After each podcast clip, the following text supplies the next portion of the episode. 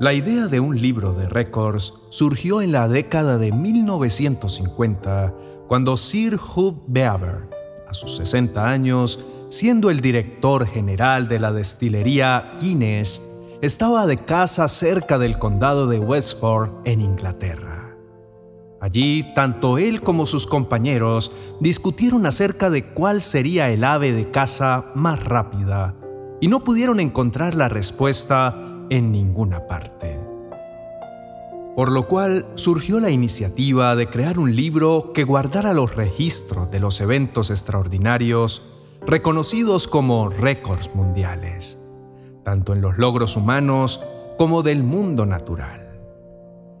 Así como el libro de los Guinness Records tiene una considerable recopilación de eventos que para algunos de nosotros sería imposible imitar, nosotros contamos con nuestro propio libro que registra los eventos extraordinarios de Dios y también relata cómo los imposibles dejaron de serlo por obra suya. Tenemos nuestro libro de récords en milagros y toda clase de eventos asombrosos, que más allá de cumplir con una tarea informativa que produce admiración, está escrito para que podamos entender más de cerca a su principal director y protagonista, esto es, a nuestro Padre Dios.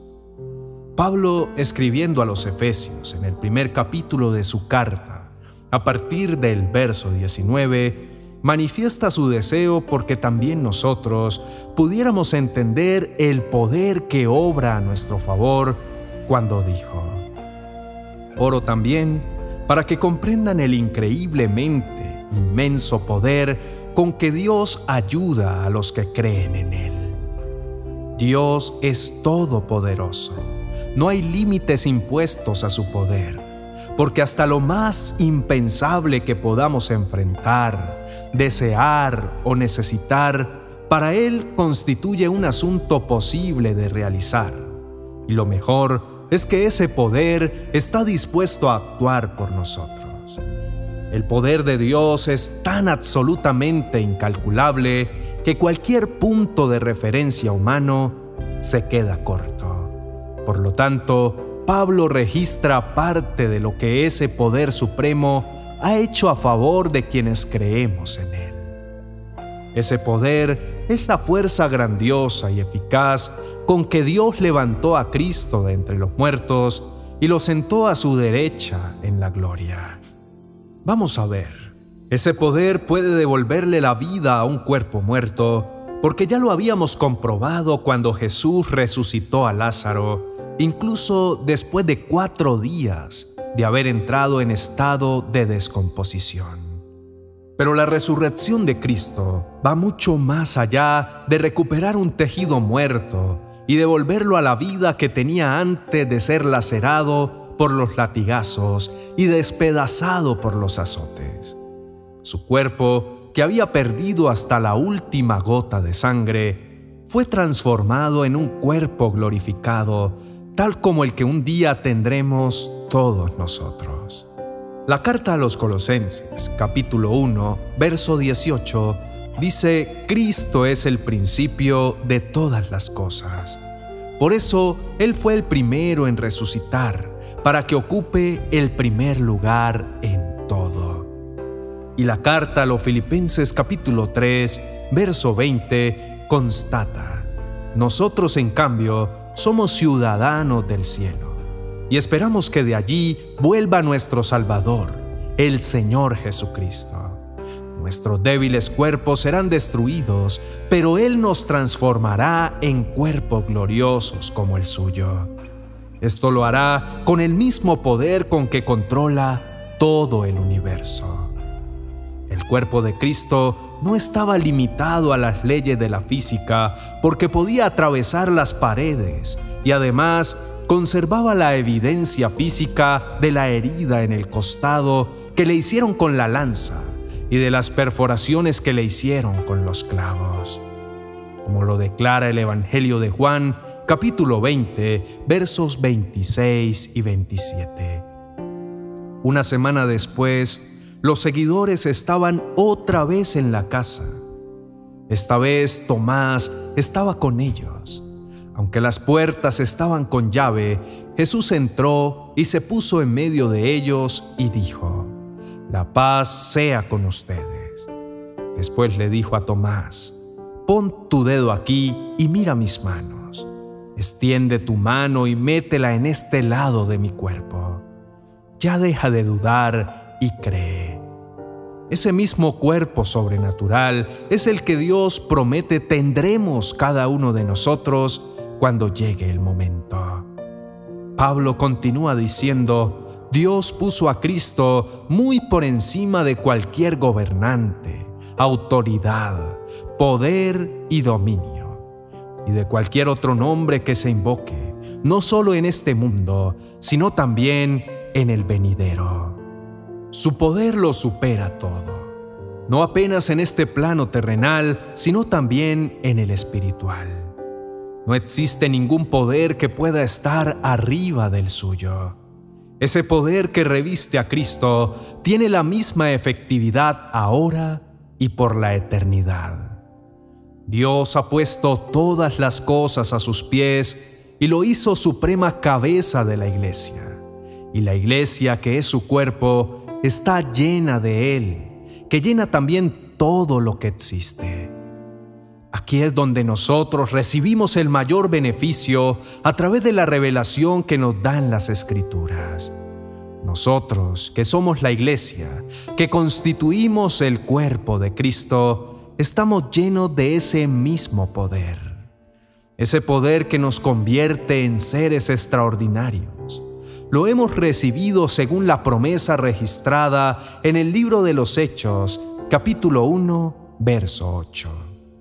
Sin embargo, cuando el Espíritu Santo descienda sobre ustedes, recibirán poder para ser mis testigos, no solo en Jerusalén, sino también en toda Judea, en Samaria y hasta lo último de la tierra. El poder de Dios en nosotros nos dota y nos capacita para poder cumplir el propósito y la tarea que Dios nos ha encomendado en la tierra. Somos extraordinarios porque hemos recibido dones y ministerios divinos que nos permiten destacar en medio de los otros. En el libro de los Guinness Records Mundiales solo hay espacio para una persona o una especie que sobresale entre los otros, gracias a una habilidad extraordinaria. Pero en el libro de Dios, su increíblemente inmenso poder ha sido puesto a disposición de los creyentes para convertirnos en seres extraordinarios, capaces de ejecutar los actos que su propio Hijo Jesucristo ejecutó al servicio del bienestar común. Oremos juntos diciendo, Señor y Dios Todopoderoso, te damos gracias porque tú eres bueno y tu misericordia es para siempre. Te alabamos porque tú has tenido en bien poner en marcha todo un plan que nos permita pasar a la eternidad a tu lado y tener una vida plena en este plano terrenal. Somos seres extraordinarios, no por lo ágiles, hábiles o inteligentes que podamos llegar a ser, sino porque tu poder magnífico e incomparable ha sido puesto dentro de nosotros para convertirnos en semejanza de Cristo. Gracias por habernos sellado con tu Espíritu y por haberlo comisionado como nuestro compañero y guía para que no haya absolutamente nada que pueda interponerse entre tú y nosotros. Somos personas corrientes, pero tú eres un Dios y Padre sin igual, al que le ha placido amarnos, aún antes de que fuéramos manifestados en carne y mucho antes de que nosotros hubiéramos hecho algo que ameritara tu amor. Fue tu decisión amarnos, como fue tu decisión salvarnos y es tu decisión dotarnos de todo lo necesario para que podamos cumplir la tarea a la cual nos has llamado. Bendice nuestras vidas y permítenos ser instrumento de tu gracia.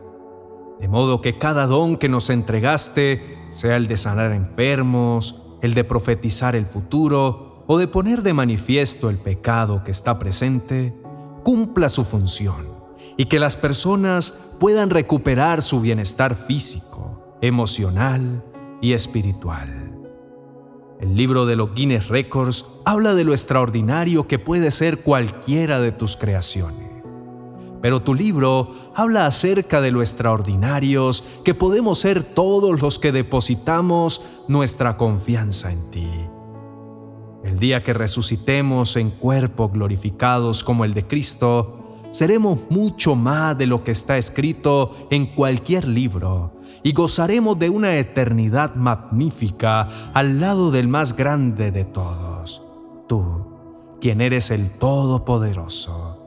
Te adoramos y nos inclinamos delante de ti para reconocer tu magnificencia. En Jesucristo, nuestro súper extraordinario Redentor. Amén y amén.